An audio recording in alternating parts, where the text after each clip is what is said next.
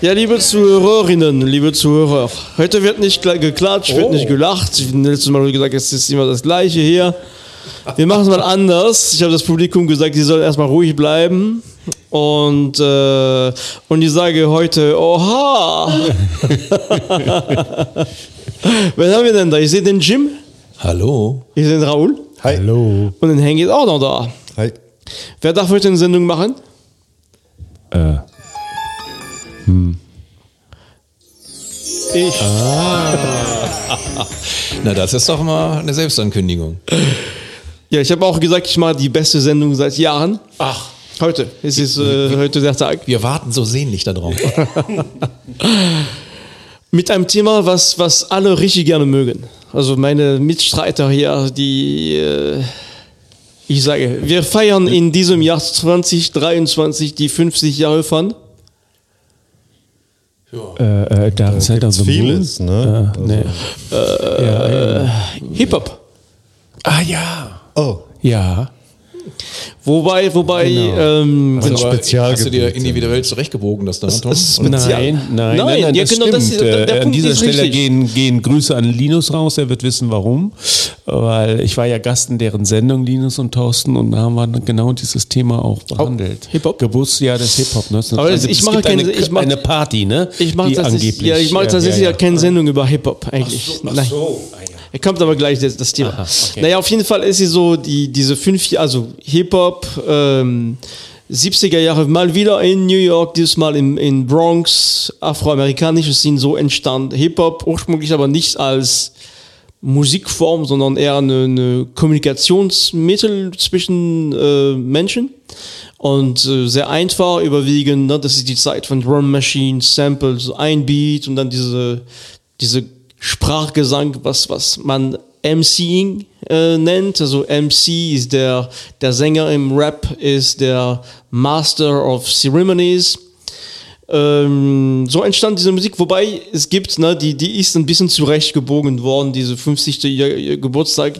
Es gibt tatsächlich Stimmen, die sagen, dass Muhammad Ali oder Cassius Clay hat mal 63 ein Album gemacht, wusste ich auch gar nicht. Der hieß äh, I Am the Greatest. Und der gilt eigentlich ein, ein der äh, erste Hip-Hop-Album tatsächlich. Also du meinst jetzt dann eher Rap. Also Rap. naja, Rap ist ja, ist ja nur die, die, die Gesangsform. Ja, genau. Aber ich glaube, damit muss es ja beginnen, äh, würde ich mal sagen. Naja, auf, Also Jill Scott Heron, ich weiß nicht, will jetzt nicht rumeiern hier. Äh, Ich greife nicht vor bei dir. nein. Also Jill Scott Heron mit seinem Sprechgesang Anfang der 70er äh, ging auch schon in die Richtung. Auf, auf jeden Fall war diese Art von Musik äh, eine Zeit lang sehr underground und, und kam erst in die 80er Jahre zum Mainstream mit, mit ähm, ähm, Band wie zum Beispiel Public Enemy oder ähm, DJ Cool Herc. Also da gibt es ähm, na, große Beispiele. Und dann ist es zum Mainstream geworden. Ursprünglich eigentlich eine Musik, die eher sehr pazifisch oder wie sagen wir pazifistisch, pazifistisch ist. Also eigentlich wenn, Freedom. Äh, Ja? ja? es, hat, es hat Genau. mit Frieden zu tun, es hat mit, mit auch gegen Drogen und so weiter. Das ist heute verbindet man, verbindet man mit Hip-Hop doch anderen Sachen. Eine, eine, Und- eine meiner ganz, Entschuldigung, Ja. ganz wenigen äh, Hip-Hop- oder Rap-Platten ist von EPMD. Ich glaube, die waren auch aus der Zeit, ne? Ja. Mit I Shot the Sheriff. Ja. Also der Song heißt anders, aber sie haben das dann diesen einen. Egal, ich habe dir jetzt dazwischen gefahren, Entschuldigung. Nein, nein, wieso? Äh, Ganz gut eigentlich. Ja, EPMD war aber dann eher ein bisschen gangstermäßig drauf. So die Anfänge davon, ne? So, hm. Naja, auf jeden Fall gehören zu dieser Musik immer auch vier Elemente. Ne? Wie gesagt, das ist nie, ur- ursprünglich gar keine richtige Musik, sondern äh, auch mehr Kommunikation als, als Musik. Und es gehören diese, diese Sprachgesang, dieses Rap oder dieses MCing. Und es gehört Breakdancing dazu, es gehört Graffiti Art, also Street Art. Und es gehören natürlich Turntable und Scratching. Und darum geht es heute eigentlich. Deshalb die, diese Sendung von heute, ich habe mir den Namen ähm, ausgesucht, Kratzen auf der Schallplatte, das finde ich gut. Den Einwurf zu EPM, EPMD von mir mit Gangster bitte streichen, Quatsch. Aber das, es stimmt nicht, was fand, ich sage. fand es nicht so verkehrt. Aber, aber was, müssen- also 73, kommst du dann noch zu dann und erklärst uns, warum 73 jetzt da? Ich weiß es, nee, du meinst, warum 73 als, als Datum? Ich glaube, so wie, ich glaube, die wurde einfach zurecht gebogen worden, diese, diese 50. Weil- weil- Geburtstag. Also hier fing es ja gemeinhin Also an es- mit Sugar Hill Gang, Ende der 70er Nee, und dann, also und dann es, es hat mit dem, Grandmaster Flash und solche genau, Sachen. Grandmaster Flash ist ja 73, 74, 75. Das sind die Jahre von, von Grandmaster Flash. Nö. Meinst du später, oder was? Ja, ja. Nein.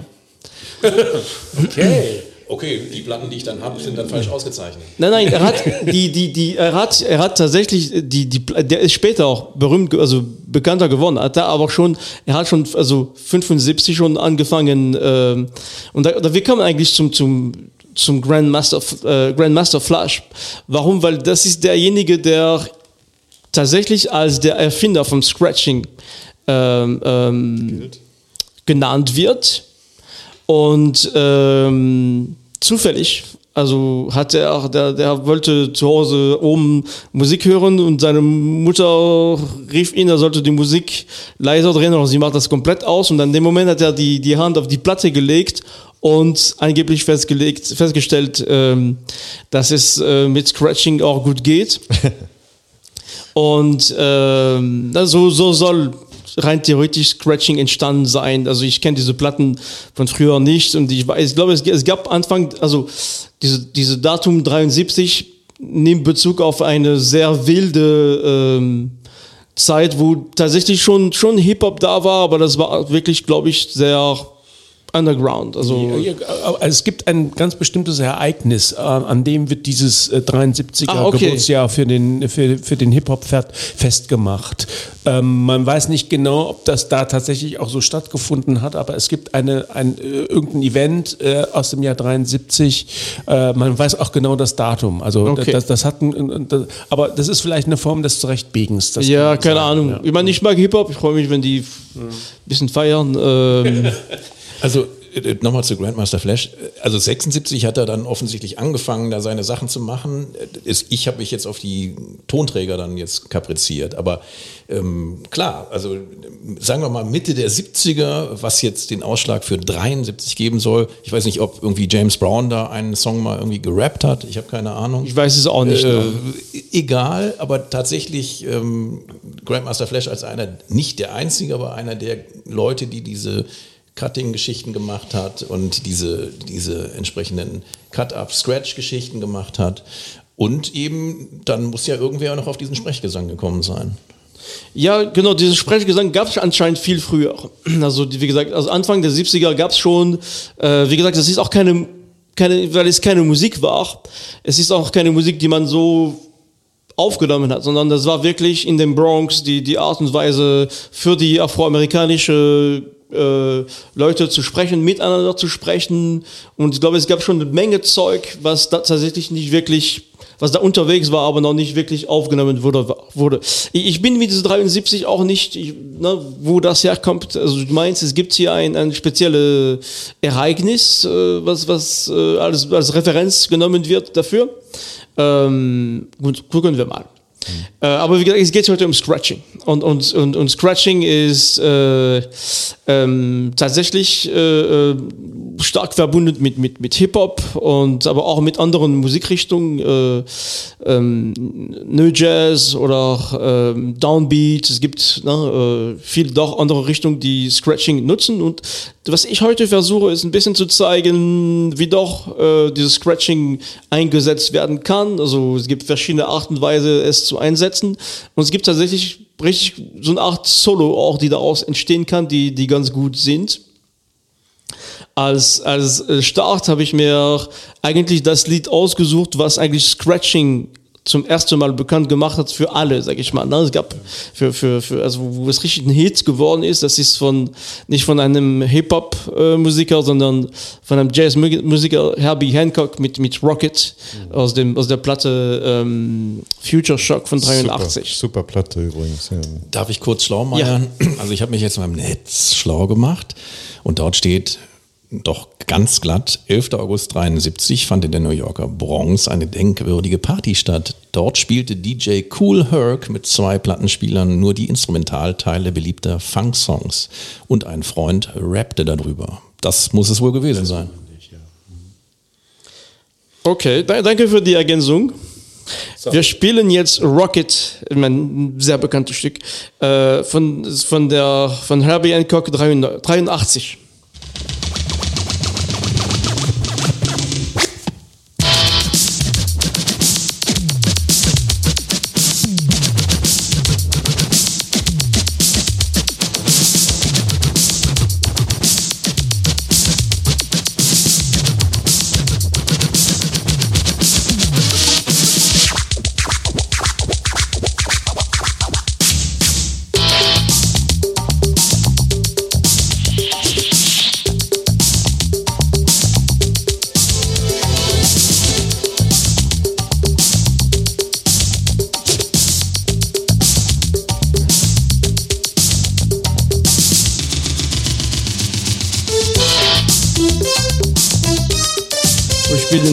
sehr, kurz, weil wir kennen alle diesen, diesen Song. Fantastische. Wir haben äh, neulich von Odilo eine Sendung gehabt, äh, wo er gesagt hat, Jazzer gehen mal ins Popfach und das hat hier Herbie Hancock ziemlich extrem umgesetzt und ging auf einmal in die Breakbeat-Schiene oder einem Stück, was in der frühen Breakbeat-Szene, also nicht in der ganz frühen, es gab ja vorher auch so Sachen wie Wildstyle, was weiß ich, als Compilations, ähm, die sehr populär waren, aber die ganzen Breakdancer, die natürlich so einen Song dankend aufgenommen haben und eigentlich bis heute noch frisch. Also ich sage ja immer gerne, ne, Musik eröffnet Räume und äh, der Raum, den ich jetzt bei dem Stück sehe, ist tatsächlich der Laden, äh, in dem ich das äh, so bewusst wahrgenommen habe. Das war eine, eine Diskothek äh, in, in Berlin, das Blue Note. Äh, und da hat man das auch gespielt und da war ich jetzt gerade sofort wieder drin. Das heißt, das war so der erste Song, ähm, der so in der, in der westlichen Pop-Hemisphäre das Scratchen bekannt gemacht hat? Oder, äh, Das waren, das waren, also es gab schon Scratchen vorher. Ja, ne? aber- also, aber du meinst jetzt aber das, sag mal so, Phänomen das war jetzt. vorher äh, so, ein, so, ein, so, ein, so eine Art von ähm, äh, das Scratching war schon bekannt für die Leute, die Hip-Hop ges- gehört haben, kannten schon das Scratching. Aber sag mal so, das ist wirklich äh, verrückt, wie diese, dieses Stück hat es geschafft, wirklich, dass, dass relativ viele Menschen auf einmal Scratching wahrgenommen haben. Das ist sehr prominent hier in diesem Der erste große Hit. Also große Hit letztendlich. Ja. Also es gab Hits vorher auch, wo umgescratcht wurde, aber das war ja ein relativ großer Erfolg äh, und rauschte in jede Charts rein mit dem entsprechenden Video damals, ja auch neu. MTV, ne? MTV-Video. Und ja, wo auch immer. Äh, Hier gab es ja auch der allererste Videosender in Deutschland war ja irgendwas mit Tele 5 und Vorgänger oder was weiß ich, was das war. Also ich weiß nicht, weißt du das? Hank? Tele 5 Also weiß irgend, ich irgend auch, so ein aber was frühes davor Teil. war, ich weiß es auch nicht. Und ähm, aber das kam auch erst 5 oder 86 und wie gesagt, wir reden hier über 83 und du sagst 83, ne? 83, ja. Ja, gut, da war vorher schon eine Menge passiert, sicherlich, aber wie gesagt, als wirklich populäres Ding, wo Scratchen extrem eigentlich diesen Rhythmus vorgibt und äh, wesentliche Teile des Liedes einnimmt, ähm, das ist ja schon eines der herausragenden Teile.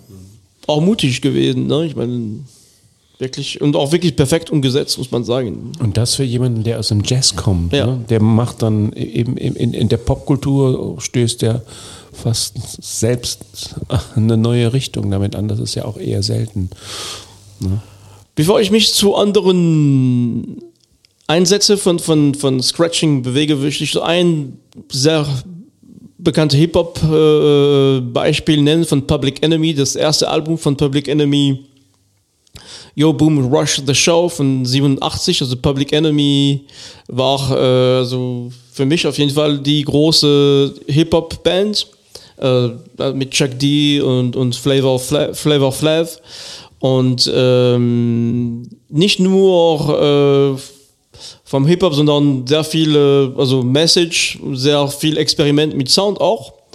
Und äh, diese Platte ist einfach genial. Ich spiele ein Stück relativ kurz und dann gehen wir ähm, in einen anderen Bereich, wo, wo Scratching doch überraschenderweise eingesetzt wurde. Aber eher die militante Ausprägung dann, oder? Ja.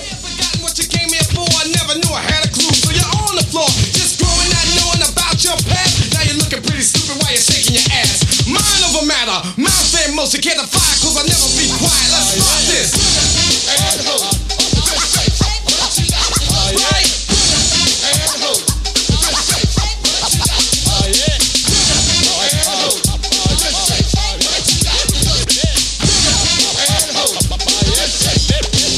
Some people fear me when I talk this way. Some come near me, some run away.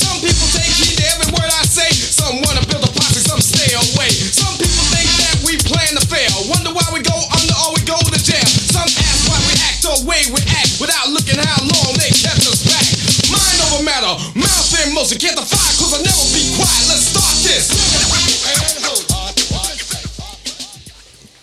Klingt sehr roh heutzutage, wenn du jetzt äh, die Hip-Hop-Produktion Ja. heute dir anhörst, äh, wo aber inzwischen schon wieder die neue Welle anrollt und dann eigentlich nur noch irgendwelche Jeep-Beats da, irgendwie die, äh, irgendwelche programmierten Beats dann den, den Ton vorgeben und darüber dann entsprechend äh, gerappt wird.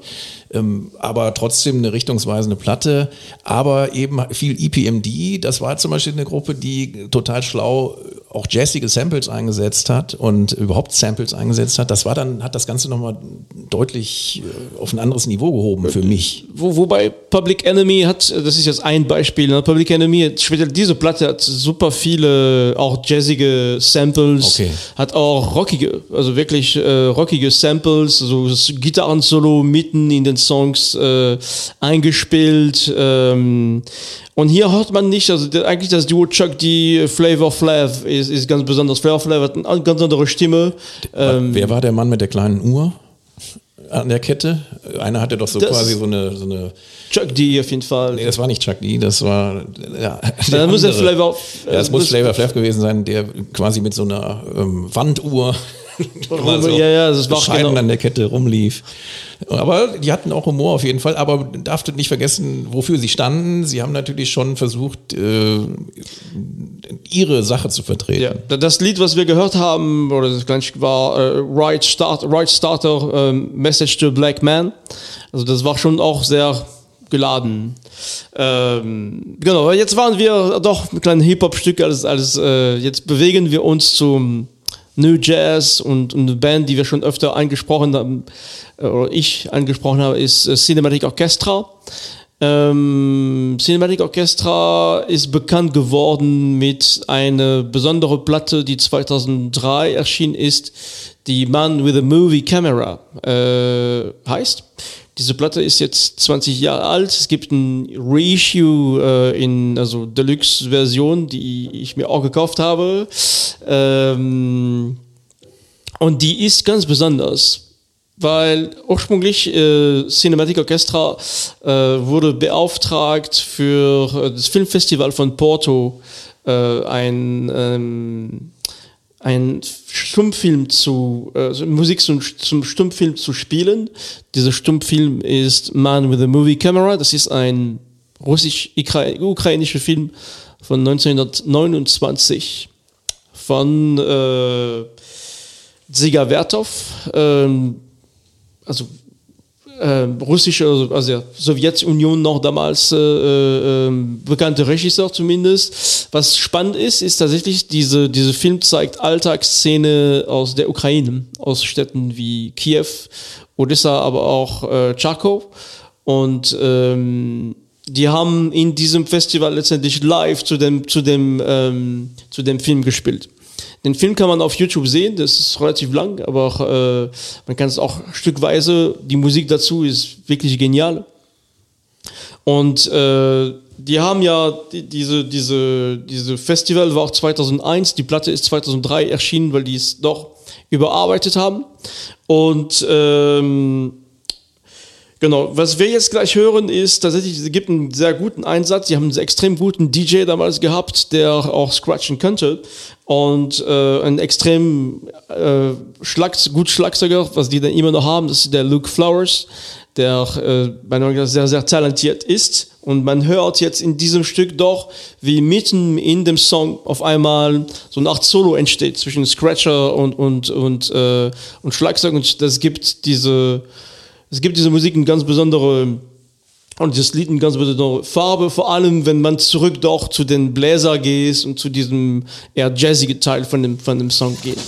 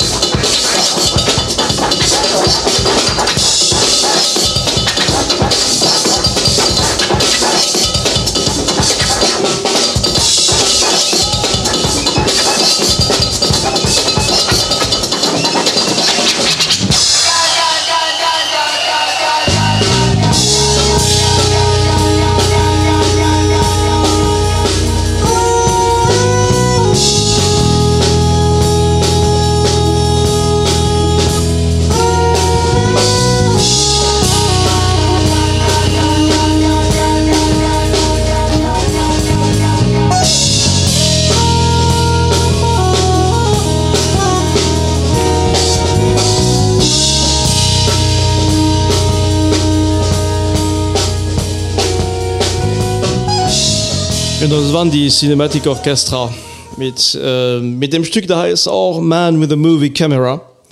Und äh, bei dieser Live-Aufnahme sieht man eigentlich auch die Bilder von diesem Film, ne? die, die da immer auch mitliefen während des Konzerts. Ganz, ganz, ganz toll eigentlich. Wobei ich denke, dass die Bilder da helfen würden, mir helfen würden. Also Ja. wenn ich die Bilder sehe, dann kann ich, kann, kann ich mit dieser Musik mehr anfangen, glaube ich. Sicherlich. Ziemlich sicher sogar. Äh, Solo für sich genommen bin ich da, glaube ich, nicht so empfänglich für. Äh, der jazzige Teil, klar, ähm, das, das mag ich dann auch schon wieder, aber der Beginn, das war so gar nicht meins. Es war jetzt auch der Live-Sound, der so ein bisschen blechern Ja, klang ja. und dadurch ein bisschen spitz und deshalb war es ein bisschen hart. Äh, meine Güte, ich habe ja Adjektive ohne Ende hier.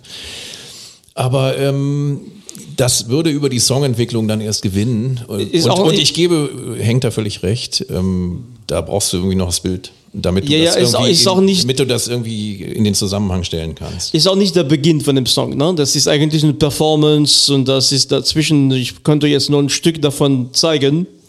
Der Sound ist nicht so gut. Ähm, genau, die Bilder, stimmt. Das ist ja eine audiovisuelle Performance, ne? Also die, äh, ähm, die leider diese, dieses Stück nicht so auf das Original, äh, wie, warum auch immer, das Original ist anders, es gibt nicht so viel Scratching. Und ich fand äh, diese, diese, diese Konzerte in Cargo, äh, also in, in dem Cargo in London, äh, äh, ganz, ganz besonders. Genau. Den Film kann man sich aber auch schon anschauen. Also der, den gibt's auf YouTube als komplette Stück mit der Musik von Cinematic Orchestra auf jeden Fall. Ja, ich denke, das ist in dem Fall auch, auch äh, wichtig, dass man, dass man das sieht. Ne? Und die Platte ist ein, wirklich eine super Platte auf jeden Fall. Ja, ich habe mitbekommen, dass es dieses Reissue gibt. Ich, ich kenne die Platte über dich. Wir haben, glaube ich, auf Instagram auch das schon mal. Das Und damals auch in YouTube auch. Auf YouTube haben wir auch drüber gesprochen, also schon ein bisschen älter. Und das Spannende daran ist, deswegen könnt, kann ich jetzt ähm, nicht zwingend euch beiden zustimmen, dass ich den Film dazu brauche. Ich denke, das äh, Interessante daran ja und was ja total ungewöhnlich ist, wir kennen Scratchen nur in, in elektronischer Form produziert oder ein MC spielt mit zwei ähm, Plattenspielern, dann scratcht sich da einen. Hier wird Scratchen als eigenes Instrument mit einer Liveband, so wie ich das mitbekommen habe, Ja, ja, genau. eingesetzt. Und das ist ja ganz selten. Das habe ich eigentlich noch nie gehört. Also, dass ein Scratcher sozusagen ein Teil einer Band ist, der live mit einspielen, vielleicht sogar improvisiert oder. Ja, ja, genau. sonst Das ist, das war dieses schon, Teil ist ähm, komplett äh, improvisiert. Der Schlagzeuger spannend, ist, ja. ist wirklich, ich habe die, diese Band mehrfach live gesehen. Mhm. Ähm, und der Schlagzeuger ist jetzt von Beginn an dabei, der Luke Flowers, das ist ein unglaublicher Schlagzeuger. Und der hat ja, der spielt dieser Rhythmus, der spielt auch dieses Stück auch extrem lang. Ne? Das ist wirklich, und der bleibt da und äh, Aber der Live-Sound würde dann eine ganz andere Tiefe geben. Hier kriegst du so ein bisschen den Blechernen Ja, ja, klar. und das, das ähm, dämpft das, den, den Enthusiasmus dann für diesen Improvisationsteil. Genau. Naja, gut. Wir, wir wechseln auf jeden Fall jetzt zu mm, eine andere Jazzband aus der Schweiz, äh, Motec. Ich weiß nicht, ob ihr Motec kennt. Gibt es Jazzbands in der Schweiz? Das wusste ich nicht. Gibt sehr gut, die gibt Motek ausgezeichnet. ist polnisch für Ist der Hammer. Hammer. Ja, ja. So. Mhm, das kenn Und ich. ähm, also M-O-T-E-K, äh, aber sie sind auf jeden Fall ein Gemisch aus sogar aus französisch und deutschsprachige Schweizer. Und die sind ähm, nicht wie alle Jazzmusiker, ist ja nicht so, ne? Der Bekanntheitsgrad ist nicht so zu vergleichen wie in der Rockmusik oder in der Pop, sage ich mal. Aber ich finde, die haben, ähm, die machen sehr gute Musik und die haben 2014 ein, ein super Album rausgebracht, äh, der heißt äh, Après Avant.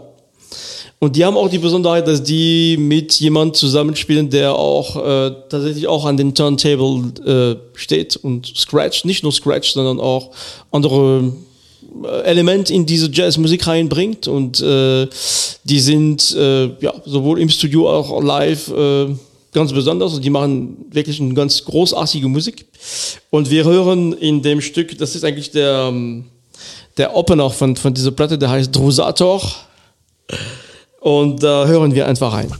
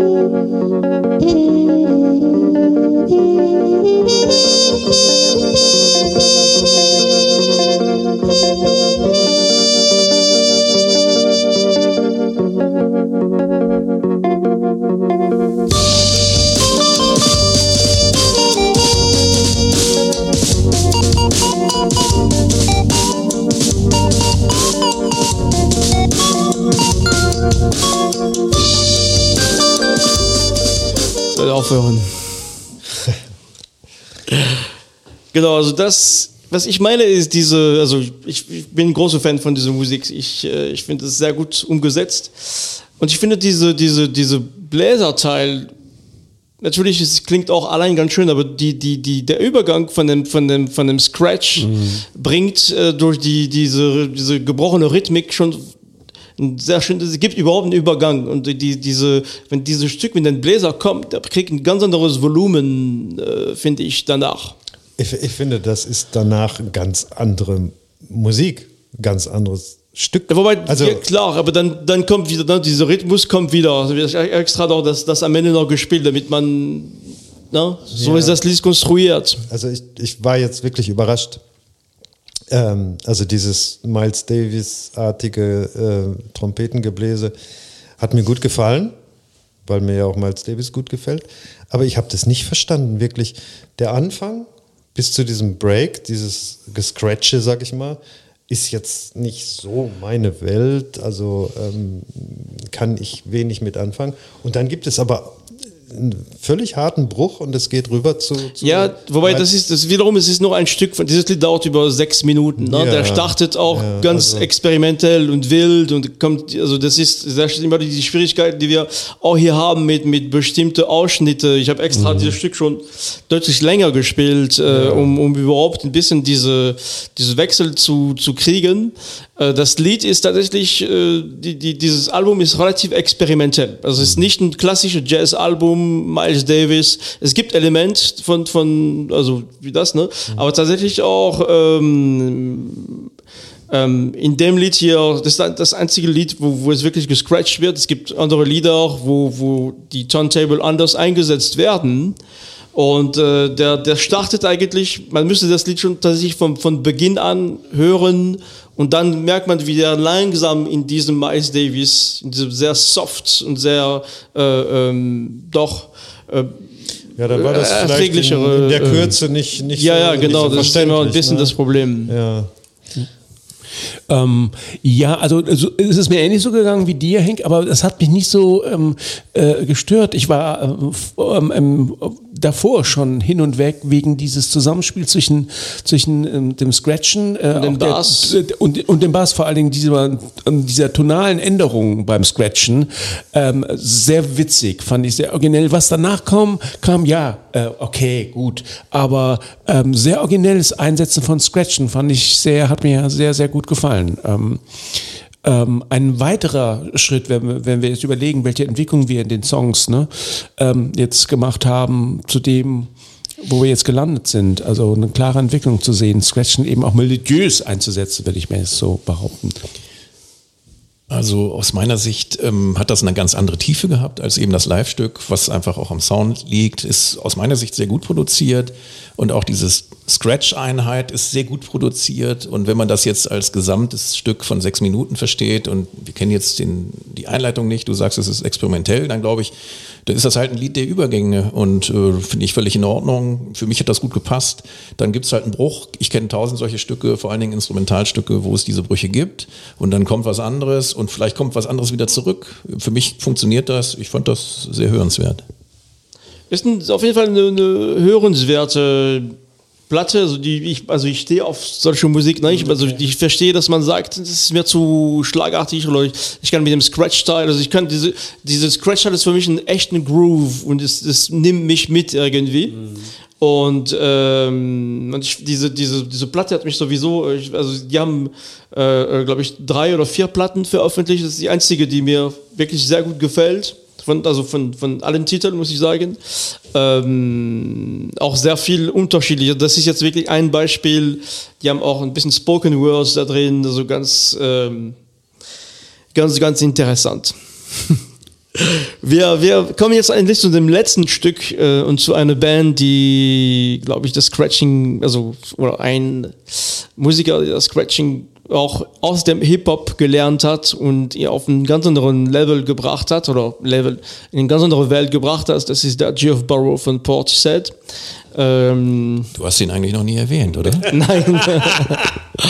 Und, und man kennt von Portishead sehr viel Stücke natürlich, wo, wo es gescratcht wird. Äh, ne? der, der, der, der, das erste Album von, von Portishead Dummy mit Mr. Ron startet ja mit, mit einem Scratch-Style. Das zweite Album ist fast noch Scratch-lästiger mit Only You. Also das sind so diese berühmt, wirklich diese super berühmte Song, wo mit dieser sehr lange äh, Scratch-Style. Ich habe diese, die, diese Lieder nicht ausgesucht. Ich habe mich nochmal für eine Live-Aufnahme entschieden, dieses Mal aber auch in bessere Qualität. Yes. Und zwar aus dem Song äh, Elysium, ähm, aus dem Konzert, was Portishead äh, nach einer langen Pause in äh, Portal, in, in New York, Entschuldigung, äh, äh, in, in Roseland Ballroom äh, gegeben hat. Diese, dieses Stück ist nicht äh, auf der Platte, also man kann auf bestimmte Sampler dann kriegen. Ähm, und was, was besonders ist, ist diese, dieses, diese, diese Scratch-Style ist relativ kurz. Was ich richtig gut finde, ist, das ist das, äh, ein der ersten äh, Song, wo, wo das teilweise, teilweise tatsächlich anders bearbeitet wird mit Tape Echo. Also man, man hat einen ganz anderen Hall und diese, diese, diese Scratch-Teil bekommt eine ganz andere Dimension. Klingt auch ganz anders als das Original auf der Platte. Und danach kommt tatsächlich ein meiner absolute Lieblingsgitarre-Soli äh, von, von Adrian Utley. Äh, ja, deshalb, wir hören einfach rein und das ist eigentlich auch der Rausschmeißer aus dieser Sendung. Oder auch Raoul möchte noch was, was sagen? Ich habe noch eine Auffälligkeit der Oh. Woche am Ende. Okay, dann kommen wir noch zu deiner Auffälligkeit der Woche.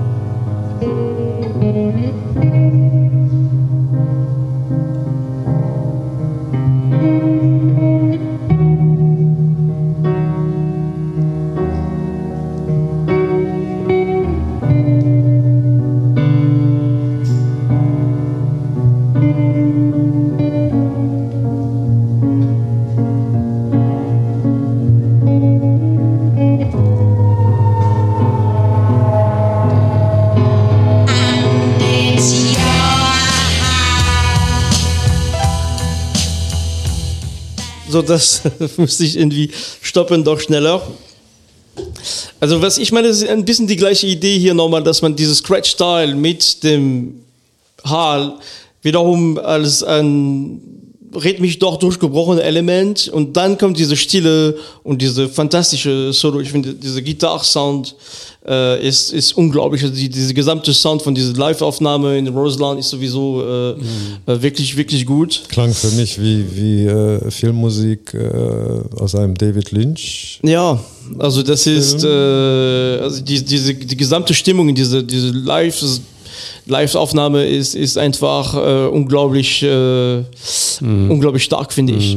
War das wirklich gescratcht oder war da irgendwie so ein moduliertes Synthi-Ding, Moog oder keine Ahnung, Nein, womit die das gemacht haben? Nein, nein, das ist gescratcht und verbunden. Der, der, der Jeff Burrow äh, hatte immer zwei Technics, äh, äh, Turntable und dann diese Tape Echo. Diese Tape Echo sind Echo-Geräte, die extrem lange Hall machen können und, und dadurch kriegt, kriegt diese, diese äh, man hört es oft auf die Originalplatte, das ist deutlich stärker, äh, fast, ich finde das hier deutlich dezenter und eigentlich viel schöner. Ja, schön. Ja, toll. Der Song ist eh genial, die Band ist genial. Ja, auch ja. die Aufnahme toll, ich kenne die auch. Äh, super. Mhm. Ich wollte irgendwann mal ein, eine Sendung machen über den Sound von Portishead. Also die, diese, diese Sound ist ähm, Gibt's, so. gibt's denn noch Lieder, die du noch nicht gespielt hast? Nein, die gibt es gemein. Es gibt ganz viel. Aber ich finde, genau, ich finde, diese Band hat, äh, es gibt wenige Bands, die diese, diese Gefühl haben für, Ja, ähm, einmal für diese warme, organische Analog-Sound und auch für diese unglaubliche Soundstruktur, die, sie, die sie haben. Ja, ja. Hast du Nachfolgebands von Burroughs im Blick? Big, ja. Ähm, hatten wir auch schon mal auch in dieser Bristol äh, äh, ähm, auch äh, macht auch mal, wir wissen ja, der der betreibt ja diese Invader Records äh, äh, Label mit sehr viel doch Underground Musik und sehr viel auch teilweise äh, Musik, äh, Filmmusik auch. Ähm, Genau. Und Adrian Utley als ein Produzent und immer noch, ne, der, der arbeitet sehr viel mit, mit Willie Gregory von Goldfrapp. Äh, also eine ganz besondere Scene und Leute, die wirklich ein unglaubliches Gefühl haben für, für Sound auf jeden Fall. Aber der Burroughs hat aus meiner Sicht noch mit seinem Invader-Label noch äh, die absoluten Credits dann geholt, weil wie gesagt, da ist ein so vielfältiges Programm Auf jeden am Fall. Start. Ähm, lohnt sich auf jeden Fall mal reinzuhören. Alle Da möglichen gibt's, Formate. Äh, sehr, sehr unterschiedliche Musik drauf. auch alle möglichen Formate, ne? so von LP, CD, aber auch Kassetten. Äh. Sehr viel Psychedelic zum Glück. Okay. Genau, wir, wir hätten jetzt, ähm, ja, hier war das hier genau. Noch Staub auf dem Knopf. Ja. Dankeschön. Ja, was heißt das? Das heißt Auffälligkeit der Woche. Ähm, Woche ist ein bisschen kurz gegriffen. Ähm, es ist schon etwas älter, aber ich denke, es könnte uns allen gut gefallen. Ich habe es mir angeguckt, nämlich äh, in der ZDF-Mediathek eine vierteilige Doku, ähm, unter anderem moderiert und produziert von Iggy Pop. Und zwar heißt es The True Story of Punk. Habe ich gesehen. In, hast du gesehen, dachte Ja. ich ja, mir schon. Es ist äh, ein Vierteiler, der kurz, knapp und nicht zu lange ähm, schön die, die, die Story of Punk zusammenfasst und darstellt. Ähm, mit, mit Johnny Lydon, glaube ich, unter anderem auch, ne, der in diesen Interviews sehr irritierend, finde ich, etwas rüberkommt. Wann war John Lydon nicht irritiert? Ja, okay, gut. Wo aber, beginnt er den Punk in der Doku? ähm, wo beginnt er den Punk? Also da, wo ich ihn auch verordnet äh, äh, hätte. Ich glaube sogar unter anderem mit den Ramones. Also, ihr müsste, also fängt er nicht bei ähm, MC5 und, und Stooges an? MC5 kommen auch drin vor. Stooges- ja, Stooges ja als- Iggy Pop ist ja Dictators ja, und solche ja. Sachen, die Guckst du dir an, das ist ja nur eine Empfehlung. Das Wie ist auf gesagt, ZDF, auf ZDF-Mediathek. The True ja. Story of Punk ist schon seit ein paar Wochen drauf. Ich habe sie vor ein paar Wochen an- immer wieder gedacht, das musst du hier empfehlen, das mache ich jetzt. Also insofern für alle äh, Kenner und Interessenten kann auch ich wärmstens bei- empfehlen. Bei YouTube gibt es sie auch. Gibt's ja auch. Ach, wunderbar. Okay, das war meine Auffälligkeit ähm, der Monate. kann Ja. ich fast schon sagen. Der, vielen Dank. Danke dafür. Ja, damit sind wir eigentlich fertig für diese ganz tolle Sendung, finde ich. Ich habe hab versprochen, das war die beste Sendung. aller Können nichts anderes sagen. Das war sehr Fall. Ich habe ähm, meinen Mitstreiter davon über, überzeugt, dass äh, Scratching wirklich was Besonderes ist. Und das kann man sehr vielfältig einsetzen. Äh, ich denke, ich habe mein Ziel erreicht. Es gibt doch auch so, eine, so, eine, so ein Plattencover von Frank Zappa, ne? wo Genau. Weasels rip my flesh. ja, genau. Ich möchte mich trotzdem bei euch bedanken. Ja, wir danken dir. Und unseren Zuhörerinnen und Zuhörern. Genau. Und wünschen allen nochmal einen schönen Tag, gute Nacht, guten Morgen, leckeren Kaffee und bis zum nächsten Mal. Ciao. Ciao, ciao. Ciao.